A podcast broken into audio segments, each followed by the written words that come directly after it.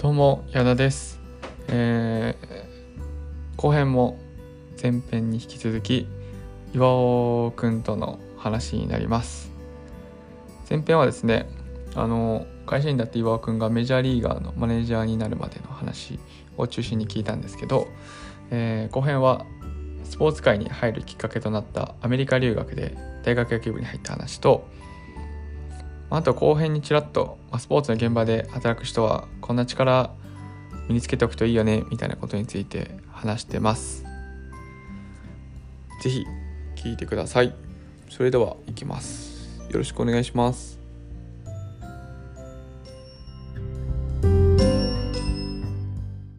えじゃあさっきさ、ちょっとちらっと話聞いたけどさ、そのきっかけとなったその大学野球部のうん、留学、留学。うーのこといや、聞これは。ね、もうね、ラッキー中のラッキーですね、本当に。何？あのもともと留普通に留学しようと思ってたの？普通に留学して、自分と趣味が合うというか、自分と同じように野球をやってたとか、野球が好きみたいな、うん。あのそういう人ってどこにいるんだろうって考えたときに、うん。や野球部にいるんじゃんっていうふうに、なんかこう、ある日パッとひらめいて、うん。で、なんかネットで監督のメールアドレス探して、うん。当時全然多分拙い英語だけどなんかこうなんか手伝いたいみたいなことをメールしたらうん。担当俺じゃないって言われて でなんかまあ野球部の総務みたいな仕事をしてる人がいるんだけどその人にえー、連絡してって言われて、でそしたらじゃあ明日練習ここで何時からやるな何々あの2時からやるから来てみなよみたいなこと言われてうん。でその時はその高校の練習着と高校の試合用の帽子で行って、あれで。はいそうでそっからね、まあ、そっからはなんかしれっと、特うん。にもう明日から来なくていいとか、明日からも来ていいよとも言われず、しれっうん。とこう、しれっと入り込んで、うん。でぼ帽子に、帽子があの K, K から始まる高校だったから、うん。まあ、そう名前も K 介というので、なんうか K ってみんなに呼んでもらって、はいはいはい。そこからもうしれっと入り込んで、はいはい今でもし仲い。いつの間にかこう、何正式に入部みたいなんじゃなくて、みたいな紛れ紛れ込んだって感じ。紛れ込んで、3日目くらいに、あのお前帽子、帽子と T シャツあげるよみたいなこと言われて、うんうんくれてみたいなうん。感じ。もう帽子と T シャツかぶって、いつの間にか内部の人になっいや、もういつの間にかもうわ我が物側でしれっと。でこの大学は結構すごくて、うん。なんてとこだっけ？アリゾナ州立大学ってところなんですけど、うん。あの今年ドラフト、メジャーリーグのドラフト先週ありましたけど、全体の1番目で指名された選手がそこの大学出身で、うん。過去の有名な選手でいうと、バリー・ボンズとか、うんうん。あとなんあの、ダスティン・ペドロイヤってレッドソックスのあの背のちっちゃいセカンドの人とか、うん。あと日本で馴染みある人でいうとサファテ。サファテ。サファテ、はいはいババーネット。バリー・ボンズ、サファテ、バーネット。で、昔だとボブ・ホーナーっていうヤクルトのあのすごい人と敵あんまか。詳しくないんだけど。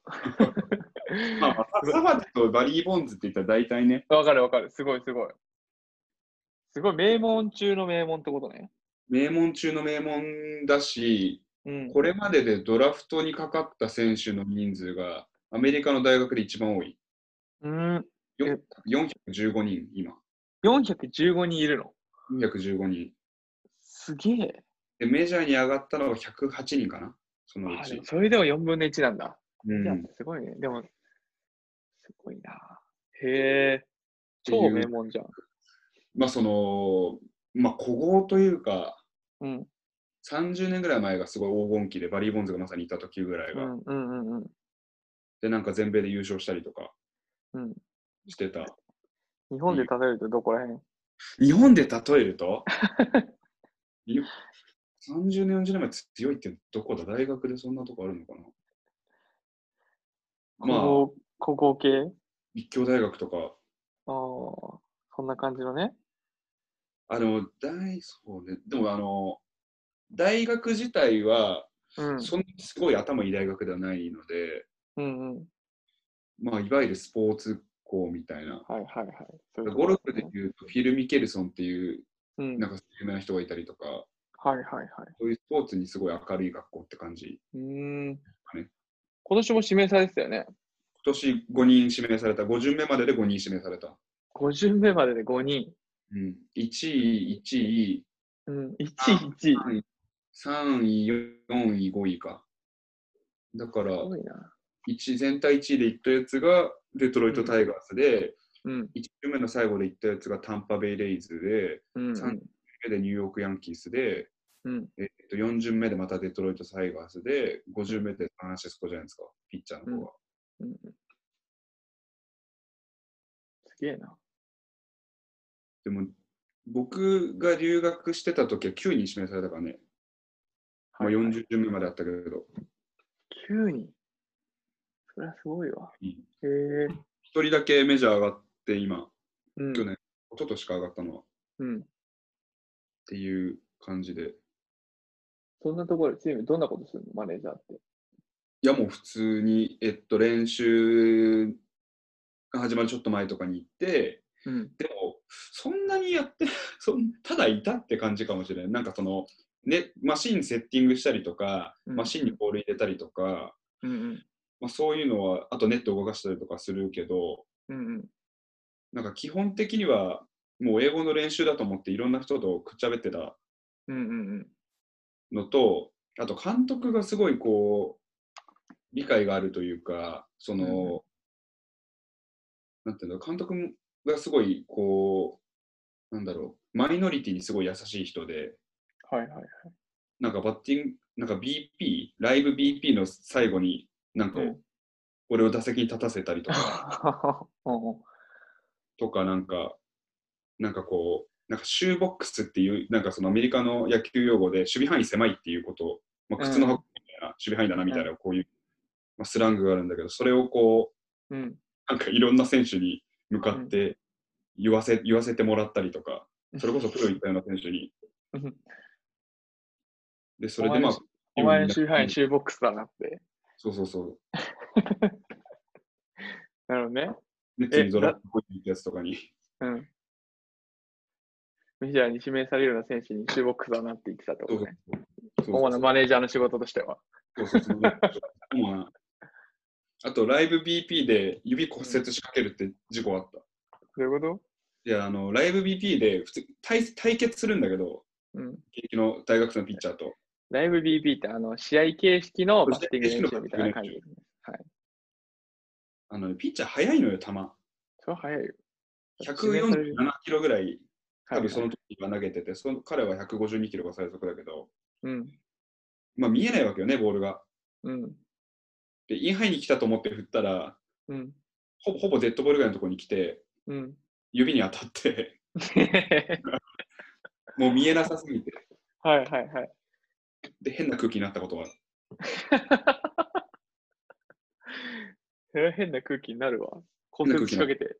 折れてなかったんですよ。逆に折れてなかった。仕掛ける。なんか折れてなかったんだよね、それ。もう奇跡だな。ね。でもその折れるやつそのその時のピッチャーのことは今でも仲いい。あ、ほんと。それきっかけで。それをきっかけで、本当ごめんなさいあ。全然悪くない。ね。え、やっぱ来留学すると、まあそういったメジャーに近い選手と触れ合ってると、なんていうの、メジャーで働きたいって気持ちになる。なんかやっぱりその向こうの大学野球って全然、まあ、そもそも日本の大学野球の練習とかその裏側はあんまり知らないけれど、うん。やっぱこう向こうの野球って自由というかうんうん。まずシンプルに天然芝の上で野球をやるのってなんて、うんなんて素敵なんだろうっていうのがまずあってうんうん。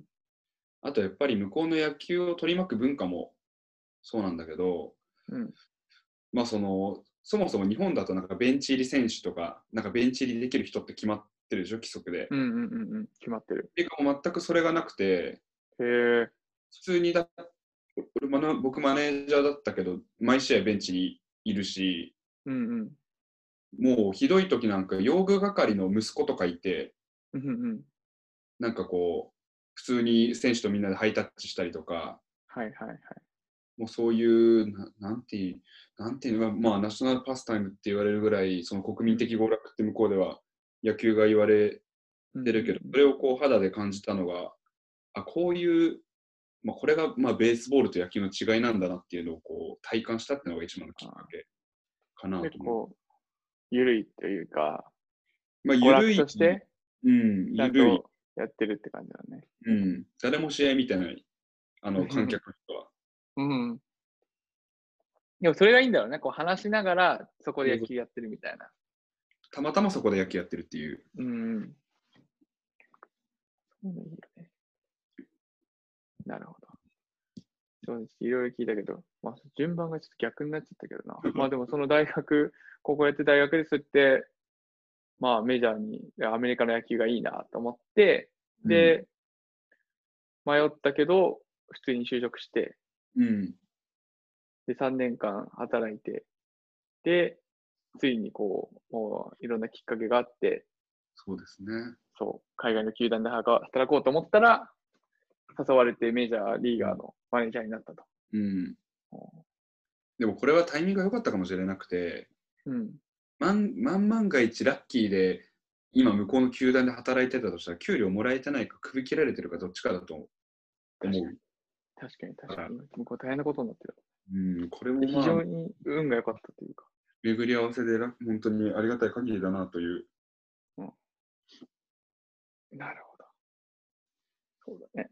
まあ結構こう、なんだろうな、俺もこのスポーツチームで働きたいんですって人とか結構あったりとか話、うんうんうん、聞かれたりするんだけど、うん。まあ俺もどっちかっていうと、あの、一旦そういう武器身につけるためにも、外でちょっと違うところで働いてきた方がいいうんなって思う派だし、そういう人のがさ、結構その、なんていうの、まあ独立リーグは別にして、例えば NPB 球団とか J リーグ、B リーグとか結構いわゆるトップリーグって言われるところとかだと、そういう人がやっぱ重宝されてさ、この分野のこういう人が欲しいっていう人になると、うん。うん、向こうからこう、欲しいって言われるような人材になれ、なった方が、なんていうの、その球団内での地位とかやりたいことも実現しやすいんじゃないかなって思ううんから、うんもう間違いないね。うん。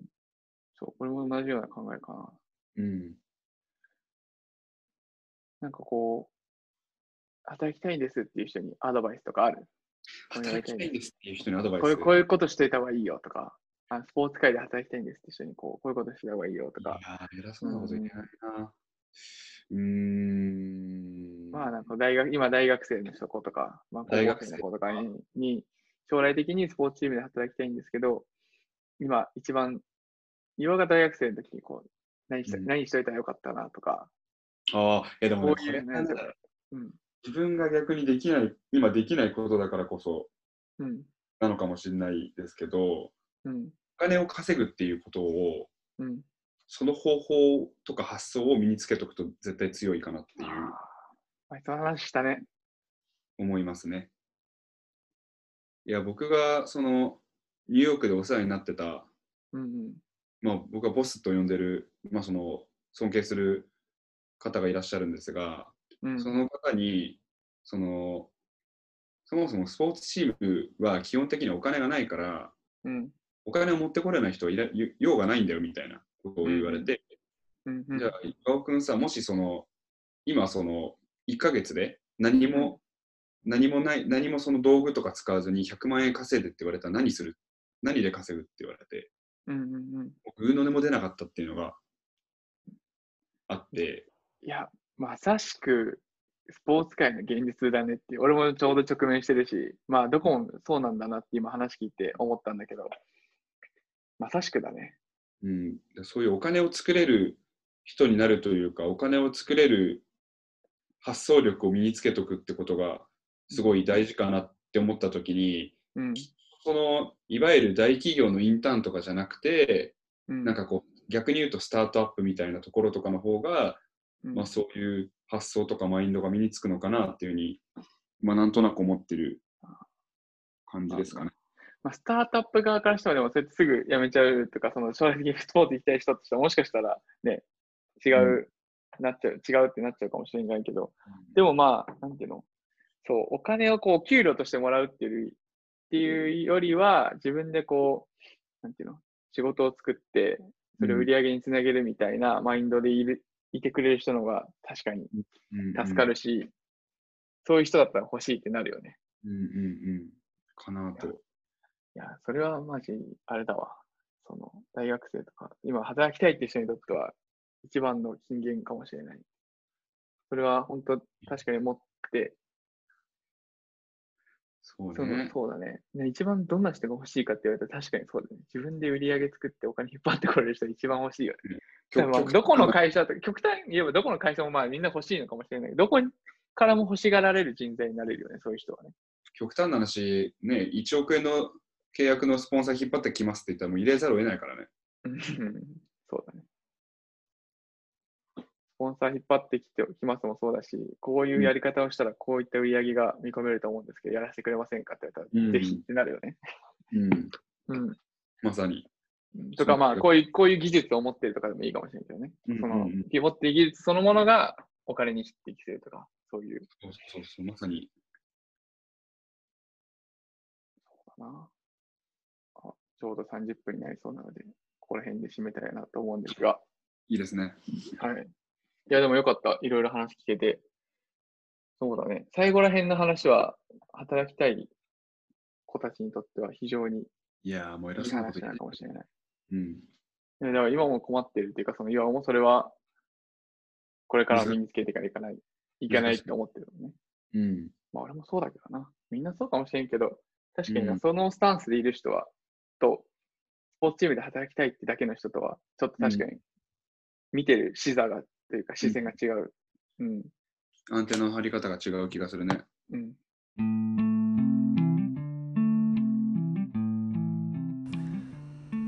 はいというわけで後編もいかがだったでしょうかすごい個人的には面白いなって思う話がたくさんあったり、まあ、やっぱ大学のアメリカの大学野球部入ってみたかったなっていうあのもちろん僕も慶応大学の野球すごい面白かったんであのそこに何のアメリカ大学野球部行きたかったみたいなことは全くないんですけどでもやっぱりちょっと面白そうだなとかそういった風に思いました、まあ、あとなんかこう話を聞いてて岩尾くんもその、まあ、運が良かったとかたまたまとかよく言ってたんですけどでも結構やっぱ積極的だなとは思って例えばそのね野球部にしれっと紛れ込んで最後まであの過ごしちゃう話とか、まあ、そういった積極性があるからこうチャンスも転がってくるのかなっていうふうに個人的には思いました。